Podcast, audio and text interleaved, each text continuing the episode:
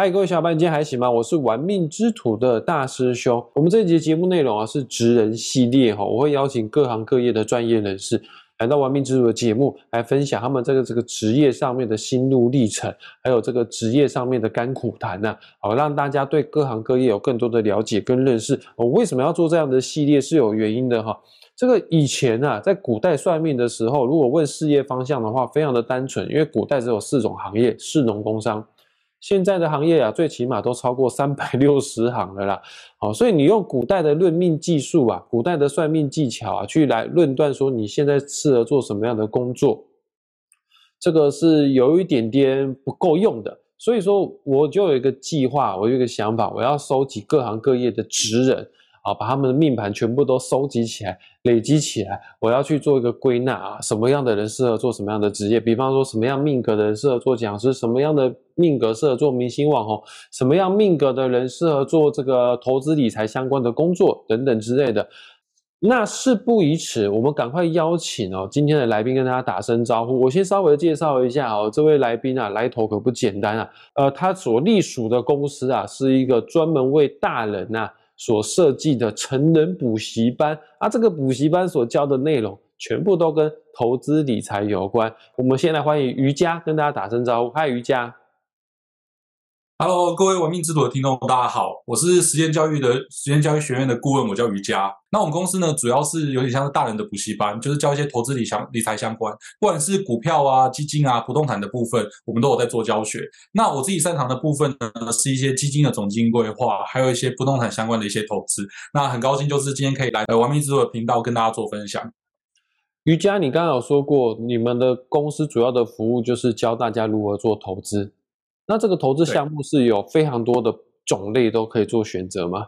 嗯，因为我们会想要以补习班的形式去运作的原因，是因为啊，我们会认为就是说，其实现在外界在教一些股票基金投资的，或者教一些投资相关内容的企业，其实非常多。我也相信大家都有一定的专业，可是因为很多人他们的想法都是，哎，我今天可能把这些钱交出去了之后，他们可能会利用老师的方法去做获利跟赚钱。啊，这个方法我认为也没有错。可是我们会想要走教育体制的部分去做的原因，是因为我希望每个人啊，可以很清楚的为自己的钱负责，而且会清楚自己的钱它的流向跟到底为什么这个东西它在投资上面是有办法赚到钱。像各位应该可以，如果影片上面会看到的话，就是我其实背后这边就有一些玩具。对，那我相信大家或多或少我我正要问你，你这个背后超级无敌吸引我的，后面有很多的玩具。对对对，对我们这边就是比较特色的地方，就是我们有非常收藏非常多的不同类型玩具，不管是大家常听到的库伯利克熊啊、泡泡玛特的茉莉啊、GK 啊玩具啊这类型的，我们收藏非常多。那我们比较特别的地方是啊，很多的传统的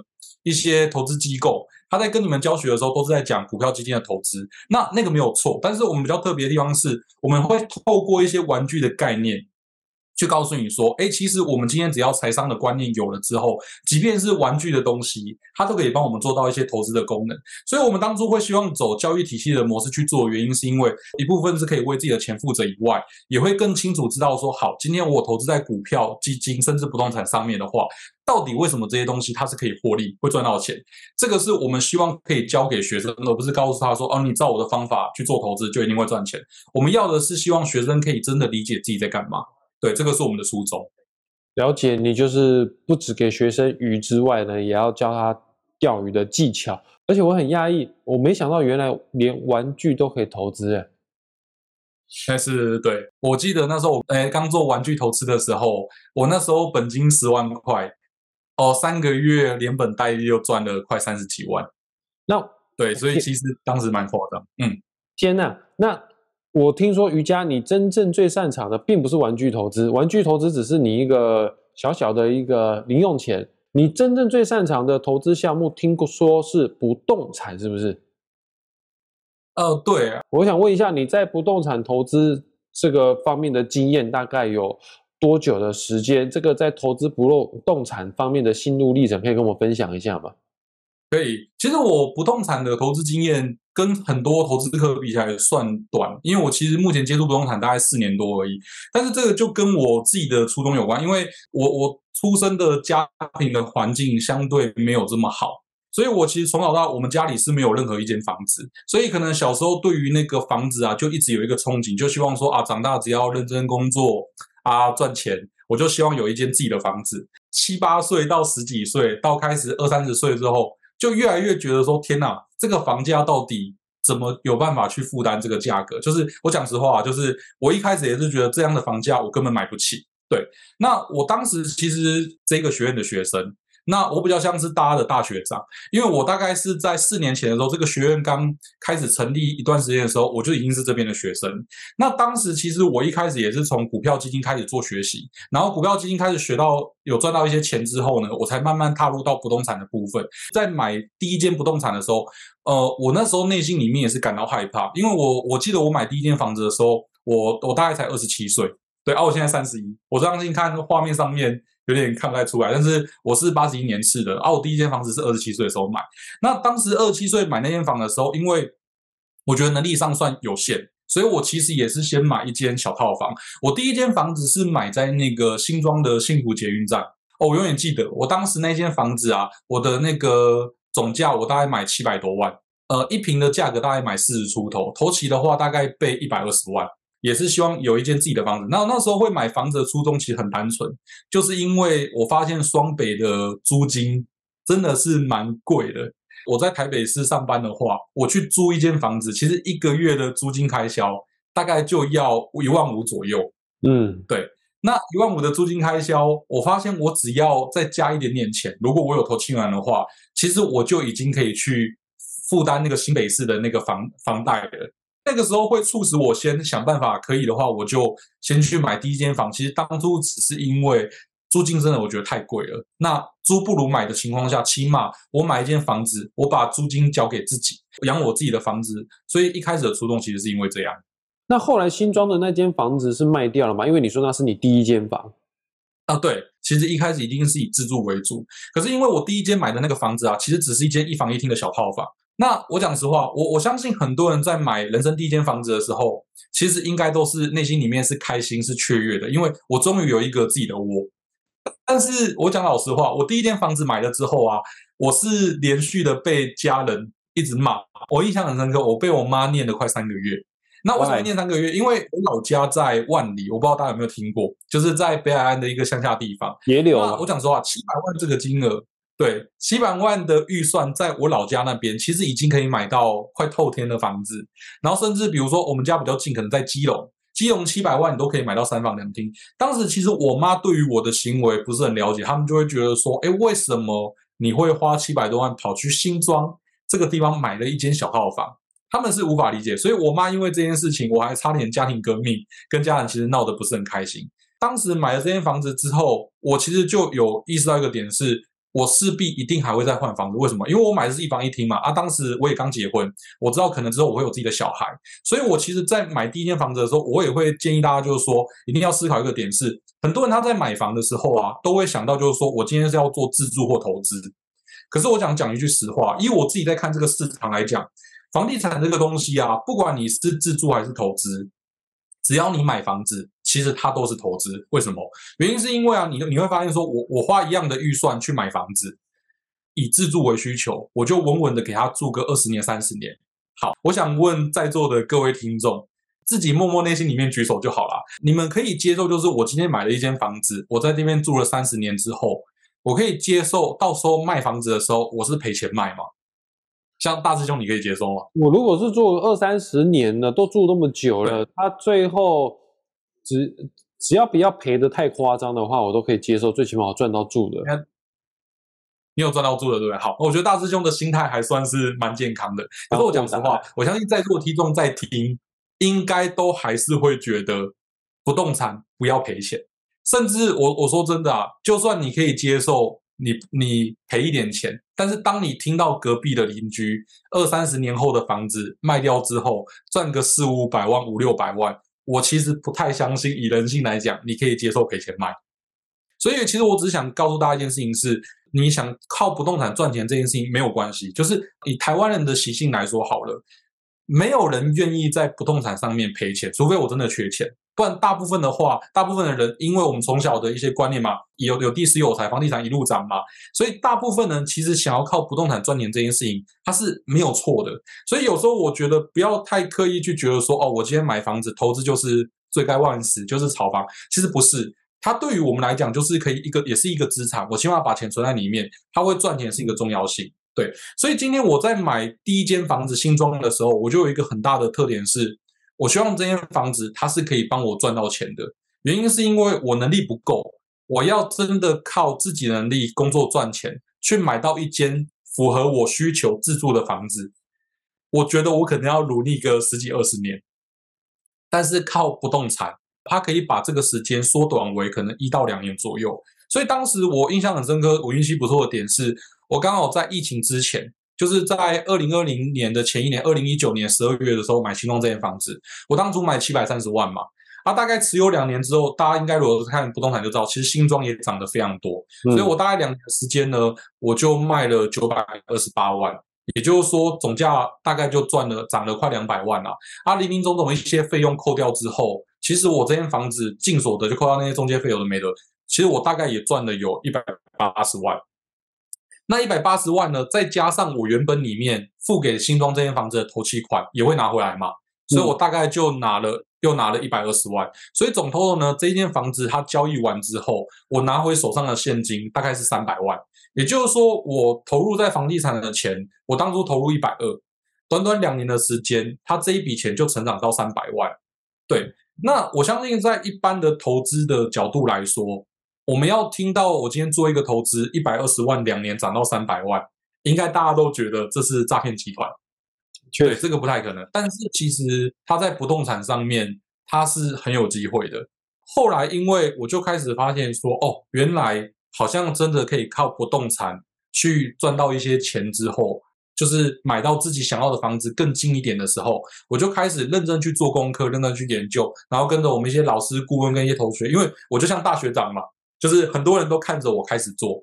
那我这个大学长就开始就是说，哎，把我自己的经验就开始去做。之后，我后来我们开始研究市场完之后，就发现，哎，细致好像是一个机会。所以我在去年的时候啊，就在西科火车站先买了一间二加一房的华夏。然后在今年的一月，在西河火车站旁边又买了一间那个新城屋，那总价大概都买在九百多万左右，所以我就成功就是用一间房啊换到两间房，尤其这两间房的钱其实也不是从我口袋拿出来的，它其实只是透过我第一间房子拿回的三百万，我把它这三百万拆成两笔，一百五一百五，然后拿去买这两间房子。对，所以，我我们后来就是在做房地产来讲好了，我就会希望是说，因为我的家庭环境没那么好，我就希望可以透过这些东西，看有没有机会去让我在距离我我理想中的房子更近一点。那这边大家跟大家分享一下哦，这个不动产呢，就是跟我们的财富有关哦。那从紫微斗数命盘当中啊，这个有两个宫位啊。叫做财帛宫，还有福德宫，简称叫做财福线。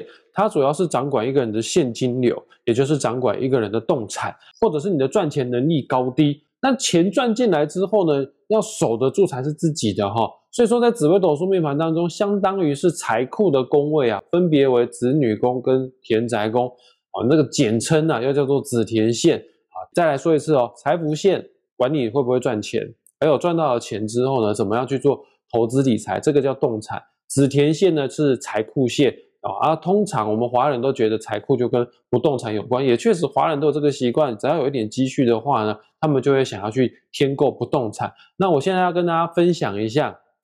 什么样的人财库比较会有破洞？也就是你的紫田线上面如果有这样的凶星的话，你就要特别的去注意一下。那紫田线当中重中之重的最重要的就是田宅宫，所以各位听众观众朋友们，赶快检视一下个人的紫微斗数命盘。还没有紫微斗数命盘的话，去下载一个免费的排盘软体，叫做文墨天机。下载好文墨天机，输入你的出生年月日时，你就可以拥有个人的人生使用说明书了哈。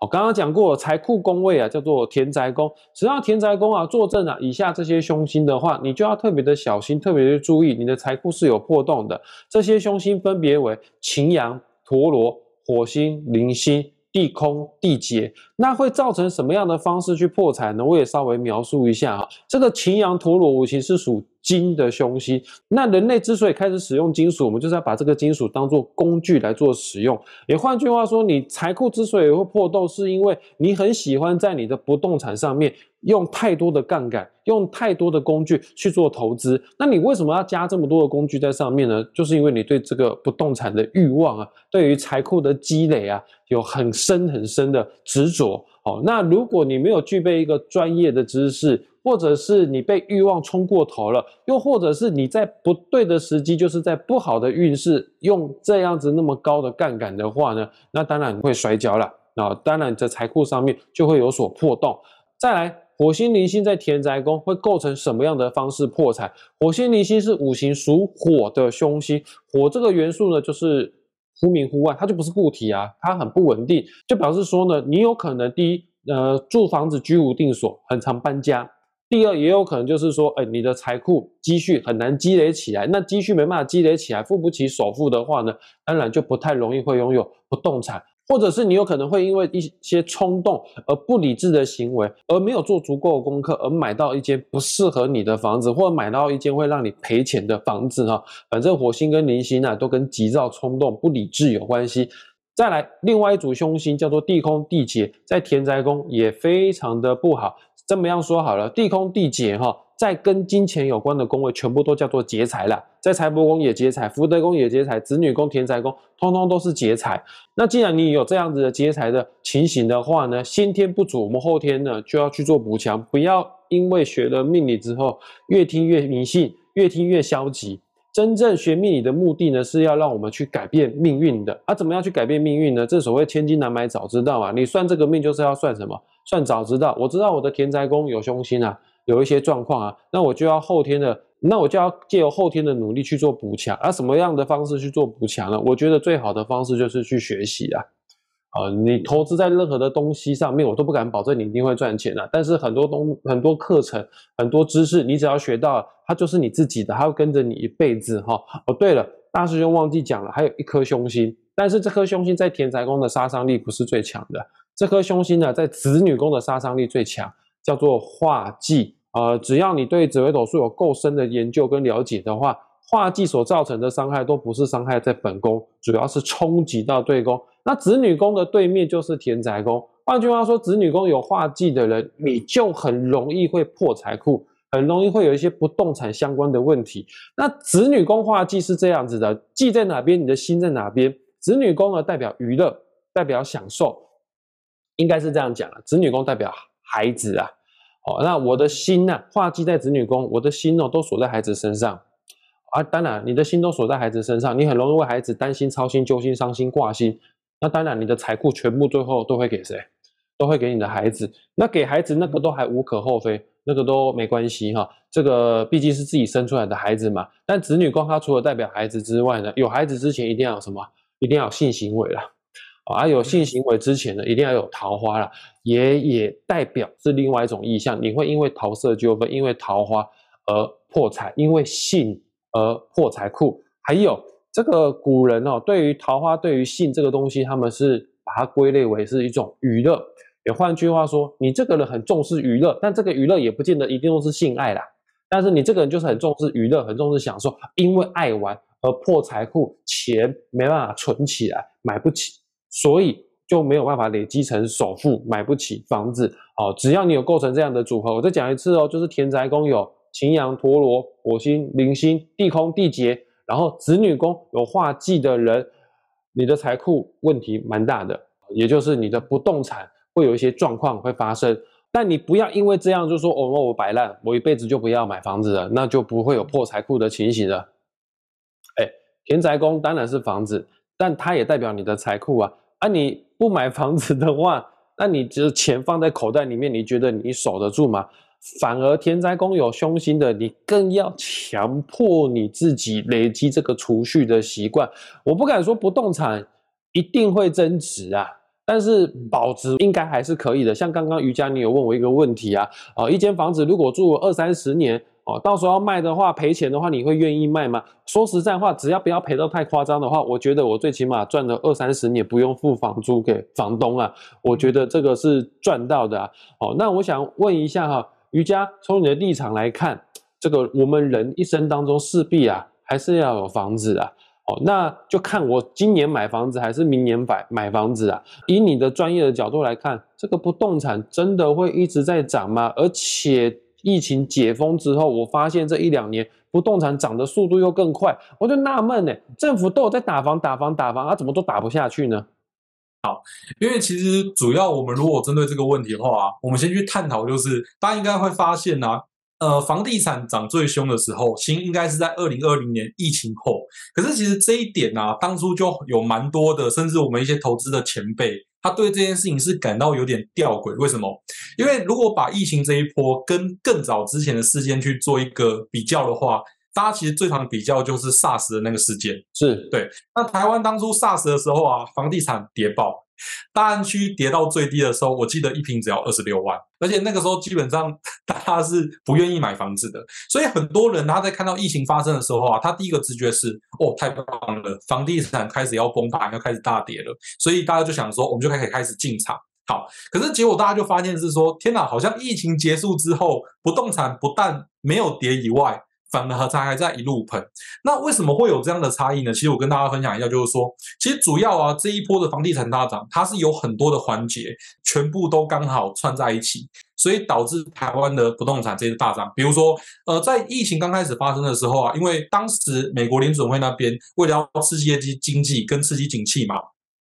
还有非常多的利多的行为，呃，市场的利率调降啊，哦，发钱的一些行为，不断的 QE，不断的往市场上砸钱，导致市场上的钱非常非常多，所以后续啊，不管是股市也好，虚拟货币也好，甚至很多投资市场，有没有大家发现，就是说，在疫情最严重的那几年，股市其实是涨到爆的，是对，所以这一波的房地产涨，有一波其实是因为你你不管是投资市场的部分。我我赚到钱，我总要停利嘛，所以停利之后呢，就有人把这些赚到的钱怎么样拿去投资在不动产上面。那在第二个呢，是二零一八年的时候啊，有一个叫中美贸易战，对，那当时中美贸易战的时候，它在十日的时候，其实有非常多台商受到一些影响。台湾在二零一八年之后呢，慢慢其实陆陆续续有很多台商啊，把资金撤回来，回流到台湾来。那这些钱你能干嘛？你丢股市嘛？其实也不会，因为台商他势必有一些地方要住嘛，所以台商资金回流进来买房的比例也创的非常多。好，那在第三个呢，是我相信大家有在了解不动产甚至做投资，应该都有听过一个东西叫房地合一税。对，那房地合一税它的概念其实当初的用意是，它不希望去做到短期炒作的这件事情，所以如果你在五年内卖房的话，它就可能会有四十五趴到二十趴左右的税金要缴。可是很多人他。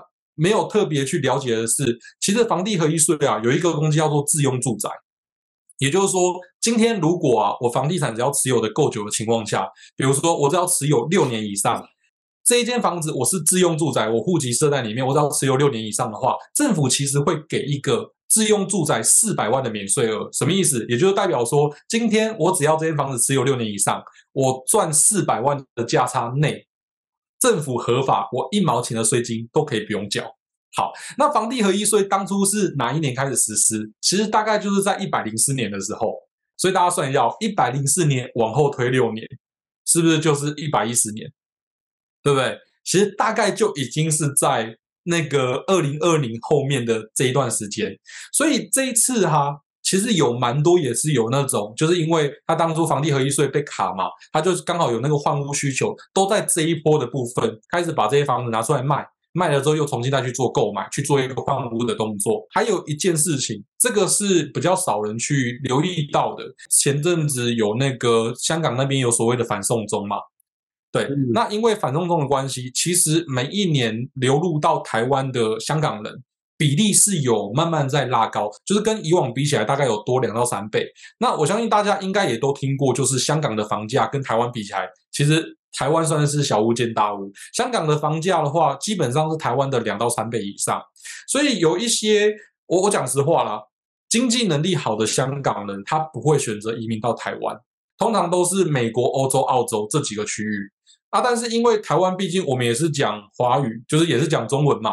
然后再来是我们的背景跟文化差不多，所以有一些可能相对经济能力没有到特别好的这些香港人，他们是愿意选择移民到台湾来，然后用一些什么投资移民的方式进入到台湾来之后，来台湾这边买房自住。啊，当然说他们后面可能有遇到一些其他的问题，但是也也讲实话啦，在淡水、林口还有屏东那边，其实陆陆续续一直都有很多香港人在做自产的动作，所以。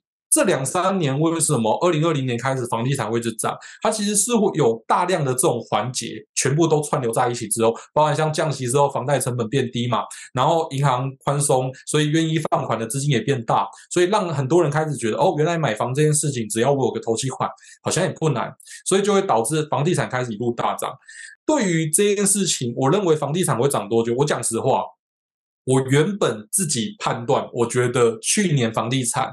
应该要开始缓跌，因为美国联准会它因着就是说他们的通膨很严重嘛，所以去年联准会一直在做一个升息的动作。那我们自己也要在做这种总体经济学投资，我们就知道说，我们对这种利率的东西是很敏锐。你今天房贷的利率调升的情况下，其实正常逻辑它是会去抑制到房地产的价格。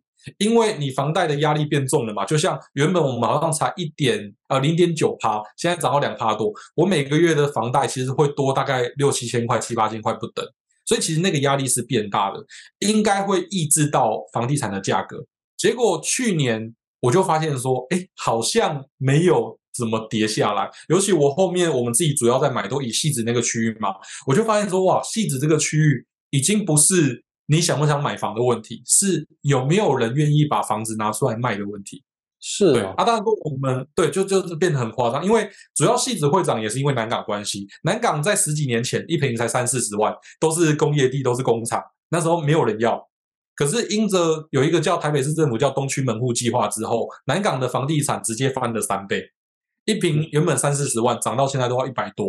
然后他们最著名的一个指标性建案叫世界明珠，在去年十二月成交到一平一百八十六万。主要戏子其实就是沾南港的光啦，所以它就开始一路涨。所以我后来就发现是说，哎，原怎么会去年我认为房地产有机会缓跌的情况下，好像也没有特别跌。结果在今年一月开始之后，我就发现一件事情。就是有越来越多人他忍不住了，什么人忍不住？自住客，因为正常来讲，如果说今天房地产的价格它是够敏锐的话，应该在升息阶段之后，房地产要开始慢慢跌，而且因为它也不是只升一次嘛，我记得台湾总共升了四五次，正常来说它是要有效去抑制到房价的，可是结果在去年一整年几乎房地产没怎么跌，所以一月开始之后，有很多的自住客，他开始忍不住了。他就想说，哇，我听人家讲说要升息，房地产应该要跌啊？什么听到什么量量啊，成交量开始下跌啊？房地产什么屋主什么很多的房东受不了，要把房子拿赔钱拿出来卖？哎，怎么这些事情都没有发生？结果没有发生之后呢，在今年的一月上半季，一月到六月的上半季，有很多自住客忍不住，他也不管，他就是要买房自住，他就都冲出来买。所以今年比较特别的地方就是说。大部分会买房的，其实很多比例都不是投资客，都是自主客。那尤其在七月一号后，相信大家应该也有看到一些新闻嘛，就比较大的两条。第一条就是有所谓的平均地权条例。那平均地权条例的关系就是说，很多的那个预售屋是不能做换约的，就是不能在以前那边就是转让了转让去去做套利动作。那开始预预售物的价格有慢慢跌一点，也让很多自住客愿意等的，就会开始慢慢进入那个市场去做投资。然后政府你说他打不打房哦？呃，政府虽然说右手他丢了一个平均地权条例出来，但是他左手又丢了一个青年安心成家专案。各位有兴趣的话，可以上网稍微看一下啦。就是说，不管在利率上面从两趴多降到一点七趴，从原本的宽限期三年，他帮你宽限期拉到五年，然后从原本房贷三十年帮你拉到四十年。我今天透过这个专案去做一千万的贷款的话，每个月的月付金，如果用宽限期只缴利息的话，我一个月只要负担一万四千块。对，那其实比我在外面租房子还要更便宜，所以其实就导致说有更多的那个自住客，更多的年轻人，他就因着这样的专案之后，他就好，我可以负担，那我就先去买房子。所以以未来情况下，房地产是不是会持续涨或持续跌？我个人觉得它不会再涨到这么凶。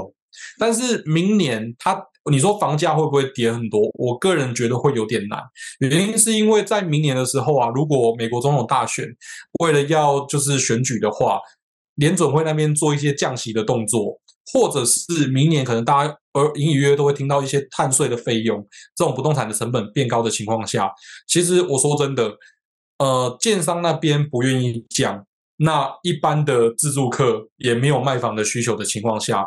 我觉得房地产要跌，我觉得相对啊，在我自己判断下来的话，我觉得几率会比较低一点。但是会不会一次再涨这么多？我觉得也不会一次到冲到这么多。但是它就是会这样子缓涨缓涨的方式去走上去，就可有可能遇到一个状况嘛，涨五十趴，跌只跌个五趴，那整体来说还是涨。对，这个是我自己的的判断，也欢迎大家一起讨论。了解，我们今天本集资讯量非常的多哈，这个瑜伽不愧是专家，信手拈来哦，这个一瓶几万啊，南港一瓶几万啊，全部都说得清清楚楚、明明白白啊。那如果各位观众、听众朋友们对不动产这方面的议题有更大的兴趣，想要更深入的去了解的话呢，大师兄跟瑜伽，我们即将在十一月十七号，还有十一月十八号。